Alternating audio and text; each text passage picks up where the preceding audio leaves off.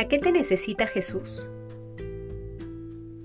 Bienvenidos a Palabra Viva. En el nombre del Padre, del Hijo, del Espíritu Santo. Amén. El Evangelio según San Lucas, capítulo 5, versículos del 1 al 11. Estaba él a la orilla del lago Genezaret y la gente se agolpaba a su alrededor para oír la palabra de Dios, cuando vio dos barcas que estaban a la orilla del lago los pescadores habían bajado de ellas y estaban lavando las redes. Subiendo a una de las barcas, que era de Simón, le rogó que se alejara un poco de tierra, y sentándose enseñaba desde la barca a la muchedumbre. Cuando acabó de hablar, dijo a Simón, Boga mar adentro, y echad vuestras redes para pescar. Simón le respondió, Maestro, hemos estado bregando toda la noche y no hemos pescado nada pero por tu palabra echaré las redes. Y haciéndolo así, pescaron gran cantidad de peces, de modo que las redes amenazaban romperse. Hicieron señas a los compañeros de la otra barca para que vinieran en su ayuda. Vinieron pues y llenaron tanto las dos barcas que casi se hundían.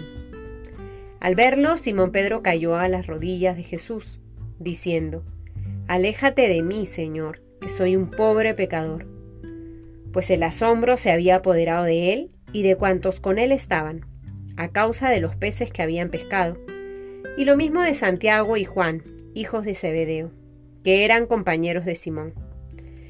Jesús dijo a Simón, No temas, desde ahora serás pescador de hombres. Llevaron a tierra las barcas y dejándolo todo, le siguieron. Palabra del Señor. Seguimos haciendo camino, ahora acompañados por Lucas. Y se nos narra en este día la vocación, el llamado que Jesús le hace a sus cuatro primeros discípulos, a Simón, Andrés, Santiago y Juan. Pero esta narración que hemos leído está precedida por lo que rezábamos ayer. Jesús, quien se nos aparece realizando numerosas curaciones enseñando en la sinagoga de Cafarnaúm, expulsando demonios, curó a la suegra de Simón. Luego son muchos los enfermos que le son llevados para que sea Jesús quien les devuelva la salud. En este contexto, Jesús aparece ahora a la orilla del lago Genezaret, conocido también con como el mar de Galilea. Y es allí que llama a Simón. Probablemente Simón y quienes le acompañaban ya habían escuchado antes de Jesús. De hecho, había curado a la suegra de Simón en su casa. No era una persona extraña la que aparecía ahí. Jesús, el Maestro, ya había dado que hablar. Y está en el lago de Genezaret contempla cómo Simón regresa sin haber pescado de pronto lo que esperaban. Los encuentra lavando las redes. Y aprovecha la barca, este instrumento de trabajo de Simón, para subirse y seguir enseñando desde ahí a quienes le seguían. Para luego invitar a Simón a remar mar adentro, y a echar nuevamente las redes. Lo invita una vez más a hacer lo que sabe hacer y en lo que se desempeña. Lo invita a pescar. Al inicio Simón está un poco incrédulo, pues ya había pasado horas en el mar y no había pescado. Sin embargo, confían en la palabra de este nuevo personaje que aparece en sus vidas. Jesús. Y le dice, Maestro, hemos estado bregando toda la noche y no hemos pescado nada. Pero por tu palabra echaré las redes. Y confiando en el Maestro, echan las redes y se llevan la sorpresa de sacar montones de peces. Las dos barcas casi se hunden por la cantidad de pescado.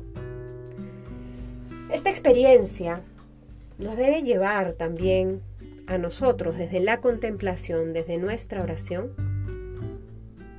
a situarnos en esta escena, a mirar a Jesús y a escucharle, quien también nos llama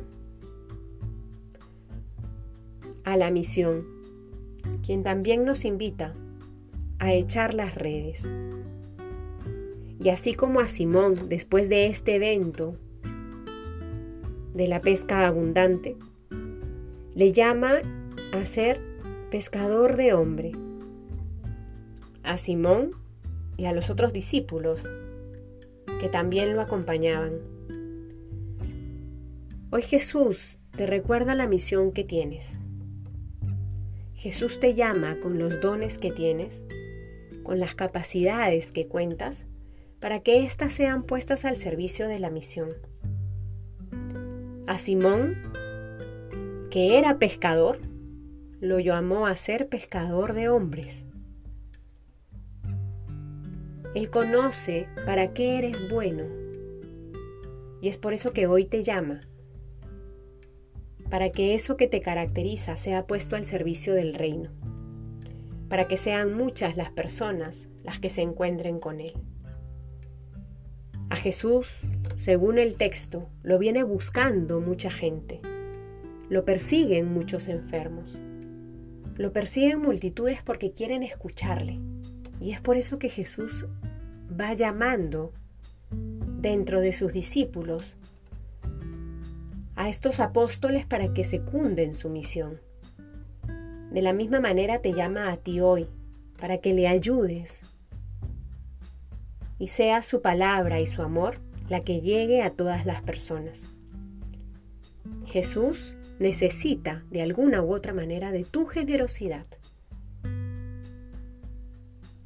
Que entonces la gracia de esta oración nos impulse a cada uno a responder con alegría a la invitación que el Señor nos hace.